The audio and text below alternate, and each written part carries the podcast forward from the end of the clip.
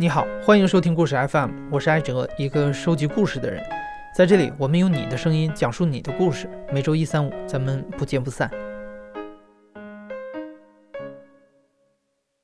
两周之前，我们的后台收到了一封听众来信，他很直接的说：“我是一个渣男，我为过去的我忏悔。”看到这句话，我很快就和他约见了面，请他讲了自己的故事。但是这个故事制作完成之后，我请几位大象公会的同事试听了一下，我第一次收到了截然相反的评价。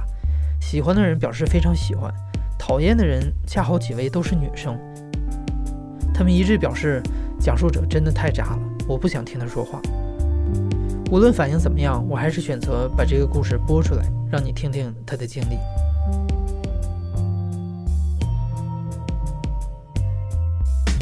我叫。三项，我今年还有一个月就二十九周岁了，现在目前在北京生活。我们两个是高中邻班，当时在班级上来讲并不是同班同学，但是我们当时是在老家有个叫小饭桌，就中午的时候不回家，统一去那一个阿姨家去吃饭，所以就这样就认识了。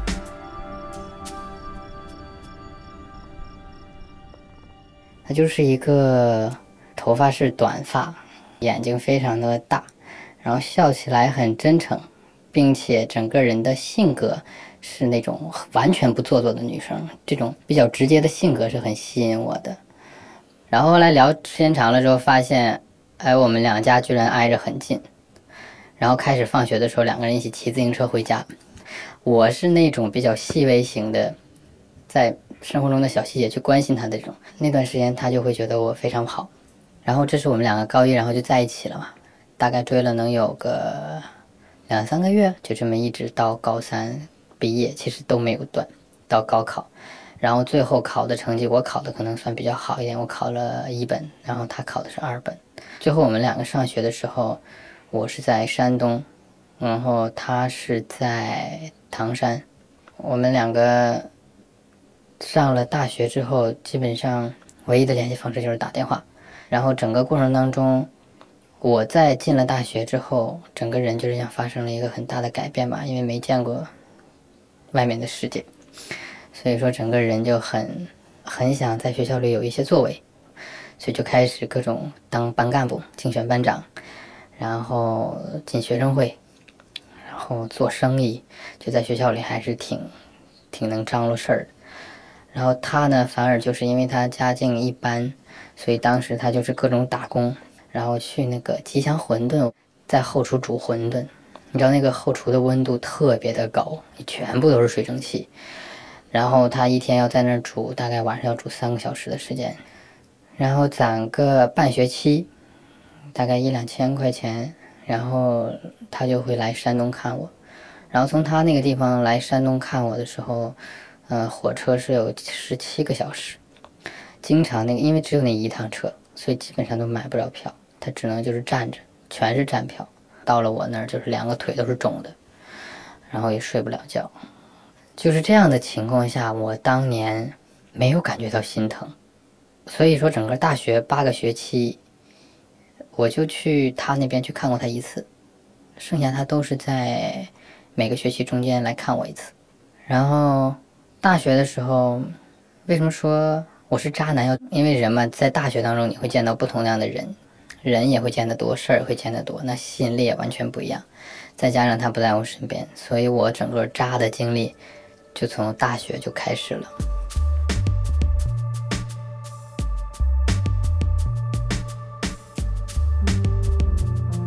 首先是刚上大学到大一的时候，下半学期开始，我就注意到我们班一个女同学长得就蛮不错的，我们班花，然后就开始有。想要讨好他的心思，然后就开始照顾那个女生，给她生活上买一些什么东西，然后一起吃饭，一起去上自习。那个时候他可能就会感觉到不对，感觉到我不爱接电话，或者开始不爱搭理他。就是他也知道他一联系我，我就会生气。那个时候就是火很大，就他只要一联系我，我一如果在做别的事情，我就会很生气。嗯，然后说我这忙着呢，你你有啥事儿吗？没事，晚上回来再说吧。哐就给挂了。他那时候也不敢给我打电话，也就是说，他慢慢已经从一个感情的两个人很平衡的这样的一个关系。慢慢在上了大学之后，就变得开始他处于弱势，我就开始在两个人的关系当中属于强势了，所以就开始各种感情的不自觉的去压制他，就是我不允许你陪伴我那么久，你干嘛你要陪我那么久？我好烦，然后更愿意跟其他女生待在一起，就觉得有新鲜感，觉得很开心。到了大二上学期，慢慢那个女生表示说我不太喜欢你，这个时候的时候。我就很受挫，然后开始精力回归到她的身上。你知道，男人受伤之后就要有一个地方去舔舐伤口，那么他又成了我的舔舐伤口的地方。然后又两个人又进行了一段相当于温柔相、温柔期，就是两个人就是感觉感情要恢复的那种感觉。但这段时间可能没有维持太久的时间，我又有一个机会去澳大利亚去学习。然后去澳大利亚学习的时候，我在学习的路上又认识了一个小女孩，是一个还在高中的小女孩。然后我会给他们分享我在大学里做学生会啊，怎么赚钱的呀。你想那些高中的小孩，他们就觉得哇塞，学长好厉害什么之类的。然后当时就有一个小女孩，我也蛮动心的。哎，这种渣的经历我真的好不想讲。然后。就又开始勾搭上了一个，然后又重复了前面的那些行为，包括不爱搭理我这个女朋友，然后反而跟那个小女孩更愿意视频。但是我，哎呀，有一点就是我想说，就是跟这个女孩在一起的时候，在澳洲，我们两个虽然就是进展的特别快，两个人拉了手，有过 kiss。然后再差最后一步的时候，就是两个人打住了，没有再进行，因为我心中突然充满了很强的愧疚感，特别难受。但是可能女生们不理解，女生的观念是，你只要想法出轨就算出轨，就精神出轨你就是出轨了。但可能男的总想的是，我只要最后一步底线没破，我就不算出轨了。在当时是这种感觉，现在我不太，我也不这么想了。所以当时就感觉不行，我不能对不起我女朋友，我不能做这种事儿，所以当时就把自己就止住了。然后回国的时候，慢慢就不联系了。我相当于我经历又再次回到我女朋友的身上。这是大二，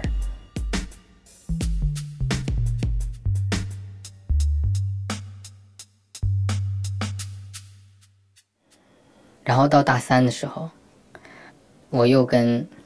我又去香港去实习，我又认识了一个女孩儿，哎，就真的自己够渣的当年。然后那个女孩儿给我的感觉完全不一样，因为她个子非常高，一米七几，然后气场当然也是那种偏男孩的。我喜欢的可能就是这种女孩。然后我们两个在一起在香港的时候也特别开心，我们两个一起去兰桂坊酒吧喝酒。一起买了酒之后，在兰桂坊那条街道上，那个上坡那个街道中间，我们两个人喝到忘我，然后一起回酒店，也是我们两个基本快什么都做的时候，然后我又止住了，不行，我又突然清醒了，我说不行，不能对不起我女朋友，嗯，然后又拒绝了，但这个女生可能是因为我被我拒绝了吧，因为年龄相仿。她就有可能觉得我太不给面子，就是伤了她心，嗯，然后回来就不怎么联系了。而且我这个人有一个特别不好的习惯，就是我还不爱撒谎。然后女朋友一质问我的时候呢，因为我会因为觉得愧疚而去跟她坦白，我觉得坦白会让我的愧疚感减少。每次他都能意识到，因为女人的第六感是很强烈的，她就能感觉到你不对，你有事儿，你说吧。他跟我的这段感情来讲，一直相当于我在拿一个刀子捅他，就是相当于他找到了蛛丝马迹，还在怀疑的时候，我给他一个定心丸，告诉他是我出轨了。这后来一直到工作，甚至在我实习的时候，他也来北京实习，我们两个人还同居过一段时间，两人感情是稳步上升的，是加固的。然后等到了。呃，上班的时候，我是在北京固定工作，他是去了一家咨询公司，然后在那个咨询公司里面，因为咨询公司经常要做外地的项目，所以相当于在工作的一到两年，我们俩在一起那段时间，属于长期异地。然后这期间过程当中，他会就对我进行远程的一些看着，就是类似于你今天去哪儿啊？跟谁约去了？跟谁去玩去了？就是管控，因为他没有安全感跟我在一起，因为我前面那么多年已经出轨了好多次，然后他知道我到一个新环境就会很不老实，所以他安全感极低。然后但就像我们平时讲那个故事，他抓的越紧，反而我就会越有问题会出现，可能这沙子流得越快。我就特别反感他的这种束缚。我觉得我以前是一个很妈宝的人，从小的事情都是规划已经被父母安排好的。然后父母两个人，一个是经商，一个是法官，两个人都很强势，所以我在家里面是处于没有什么决策地位的人。那次分手是我妈全程在高中。大学这七年当中是反对的，就全程不希望我们俩在一起，因为我们俩家庭条件各方面，我妈觉得不门当户对。然后在上班之后，她看我们俩的感情也没有多么好，就那次劝我俩，你俩别在一起了，分手吧，就又找我女朋友谈了一次。最后我我后来我问我妈的为什么这么干，我妈说我就想在最后试一次，看看你们的感情。我妈就这么想，我要不帮你一刀两断，要不然就。这么砸都砸不开，你们俩就在一起，我再也不反对了。但是那一砸，砸断了。当时我记得，当天晚上吃完饭，谈好了之后，他说：“那我走了，阿姨，我就不住这儿了，我明天再来拿行李。”他说：“我去宾馆住，我就不在家里了。”然后把钥匙给我们留下了，说：“阿姨，那我走了，把钥匙放门口。”然后转身就走了。然后他说，整个人在走的时候，走在我们家那个小胡同里，往出往大马路上走的时候，整个人就感觉这个家不要他了，然后就感觉整个人都被掏空了。这是他后来跟我讲的，就是，然后他期盼着一直往前走，期盼着我在后面能追他回来，但是我一直没有出现，一直没有追他。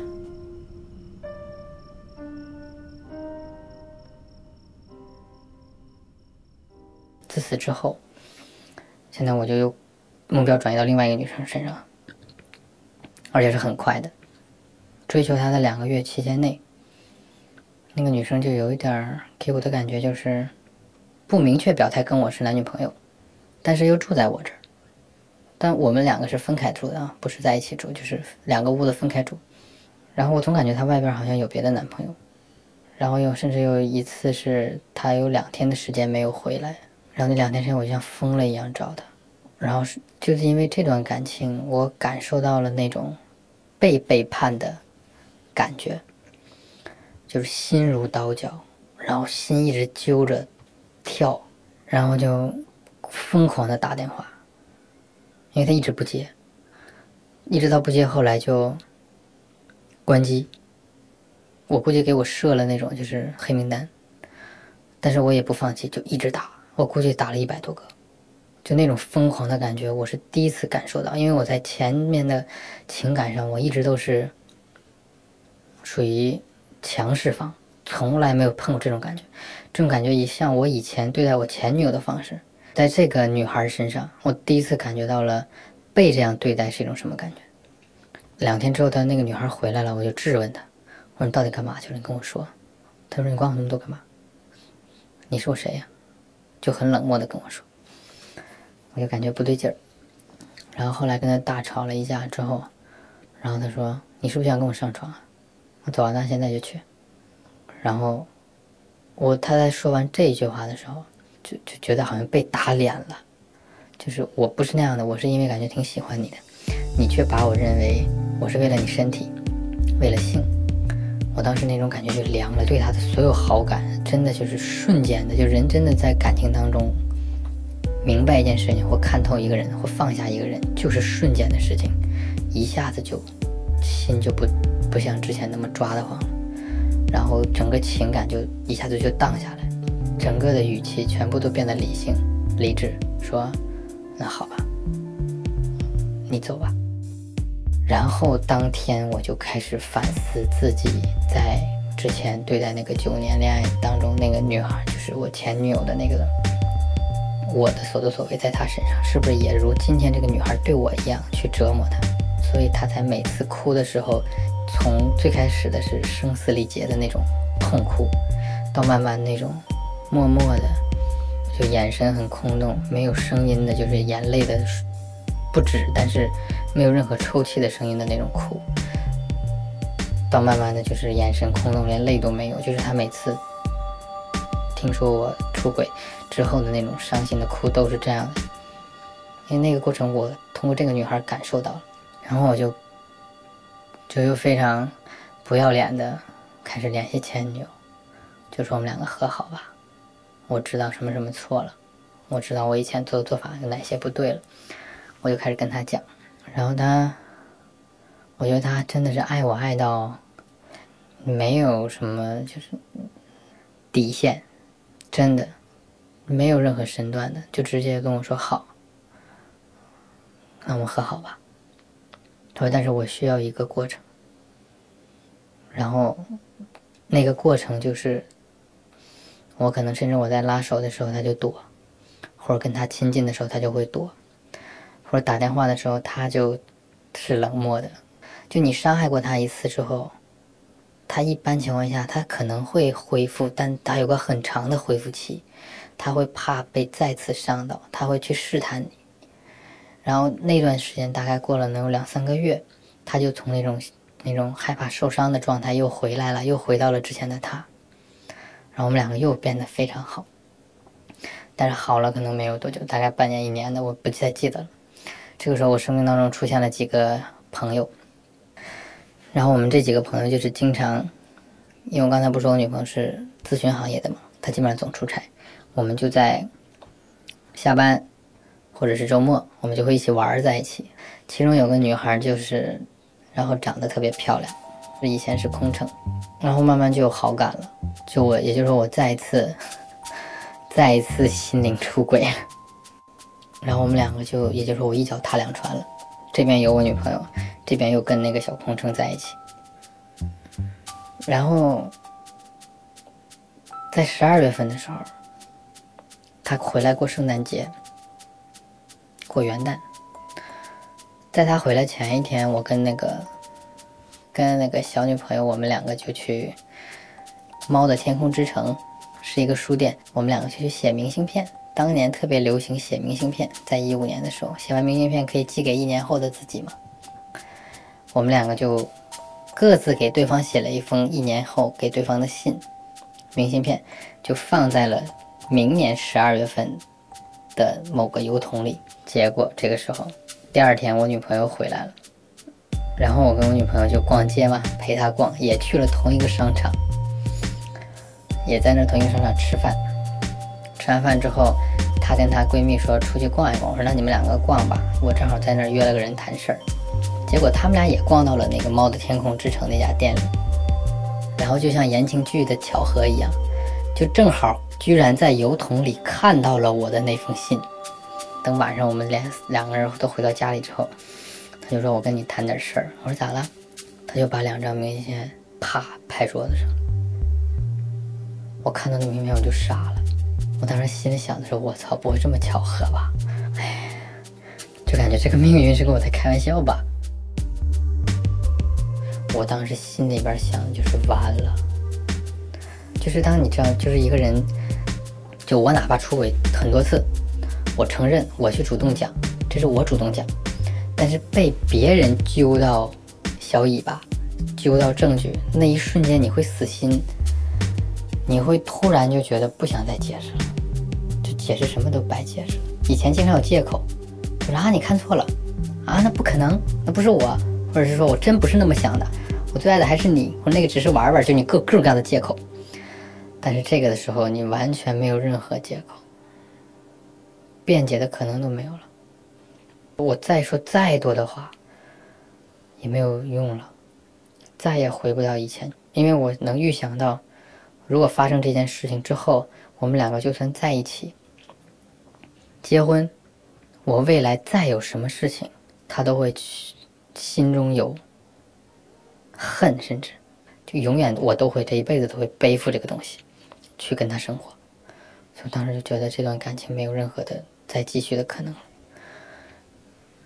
然后他拍完那两张明信片之后，然后他跟我讲，我还是想跟你好好走下去的。其实他还是想挽留我的那个感。但是你知道，当时我内心当中就已经对这个感情判死刑了。我就坐下来，我跟他讲，我说谁谁，咱俩算了吧。然后他就开始痛哭，开始哭。后来他说：“难道就没有什么可能吗？”我说：“没有可能了。”我说：“你想想，就算有一起在一起一天，我们两个人感情稳定了，结婚了，我们但凡有吵架，你能不想到今天我曾经对你做过哪些事儿吗？”我说：“而且你也知道我是个什么样的人，我也不知道以后会对你什么样，我我我没法跟你保证。而且我这么渣，就饶了对方，饶了自己吧，放手吧。”我说：“我们两个约定个分手时间吧。”然后他说约什么时候呢？就说二月十号，我们两个一起回老家，然后从火车站分开，各自回家，就算咱们俩各自分手了。前面还有一个多月的时间，咱们俩在最后再在一起这一个月吧。然后我说哎，我说我在高中的时候就答应过你要带你去吃四川正宗的麻辣烫，看一场李宗盛的演唱会。还答应他，如果我分手的话，我提出分手的话，就他就咬下我一块肉。这当时答应的三个事儿，然后说咱们就去做吧，这些事儿做完，我也咱俩就心中没有遗憾了。然后他说好，然后我们两个就来了场说走就走的旅行。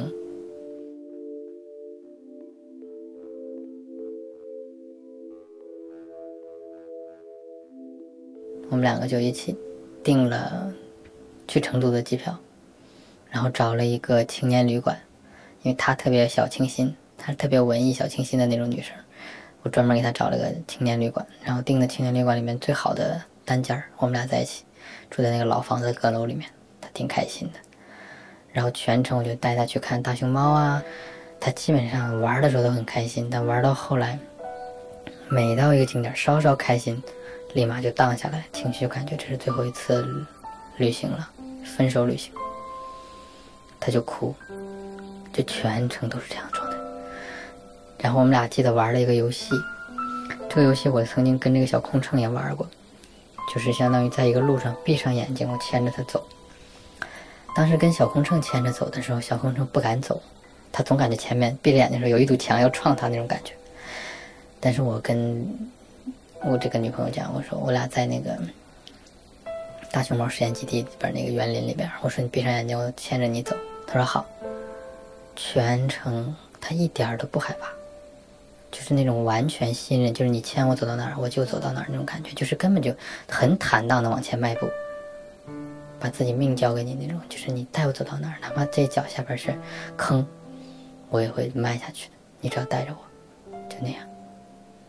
我当时特别难受，然后最后一天我们俩在旅店，最后一天晚上的时候，又在床上，相当于抱着哭，哭着哭着我们俩就又发生关系。可能别人会觉得你俩都最后一次了，为什么就是这么伤感？为什么还啪啪啪？是因为我们觉得珍惜每一次吧，就像他说，感觉要被拉出去枪毙一样，日子不多了。然后边亲边流泪，然后那眼泪淌到嘴里面，然后回到北京。我说还有一个愿望，去看一场演唱会，李宗盛的，正好赶上李宗盛那时候要演演唱会，我就当时也挣没挣多少钱，但是当时花了三千五，我们一三千五一张票，当时就夸夸拍两张，然后他边看边哭，然后。有很多歌，他都跟着唱，越唱越哭。然后最后，我说那还差最后一个愿望，你该咬我一块肉了。当时我真想的是，他咬了就咬了吧，咬了我就去赶紧去医院去包扎，就宁可被他咬了，就那个感觉，觉得应该被咬。然后在那使劲使劲咬，咬到后来他松口了。说：“我哪舍得咬你啊？”他就这样吧。然后后来等到我们俩决定要回家那一天，我们俩收拾行李，上火车。他特别喜欢跟我在火车上旅行，我们俩一起吃什么猪蹄儿啊，就一直很开心。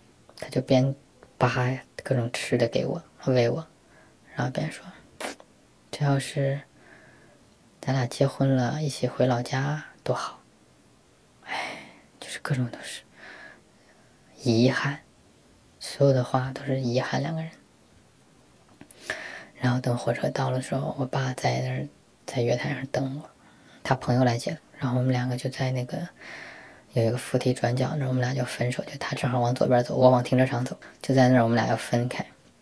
我说我走了，他说好，我说你一会儿好好的啊，他说好好的，然后两个人就抱在一起，我说你好好的，好好的，然后就开始哭，哎呀，然后我就转身就跟我爸往前走。然后眼泪就刷刷刷往下掉，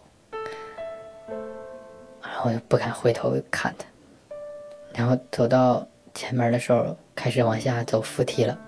上扶梯，最后上扶梯那一瞬间，我回头看他，我看他蹲在地上哭呢。然后我就踏着那个扶梯就下去了。唉，自此吧，这一辈子缘分就终止了。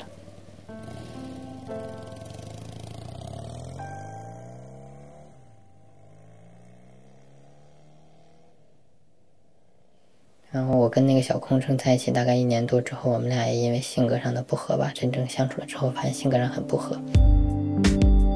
我还是带着那份强势在跟他相处，然后人家小空乘肯定受不了我了，就分了。后来，然后后来大概在我跟小空乘分手半年之后吧，我遇到了现在我老婆，一见钟情，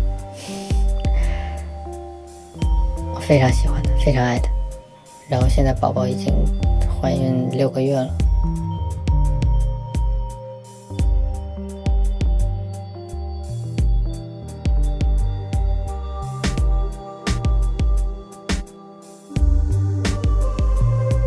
你现在正在收听的是《亲历者自述》的声音节目故事 FM，我是主播艾哲。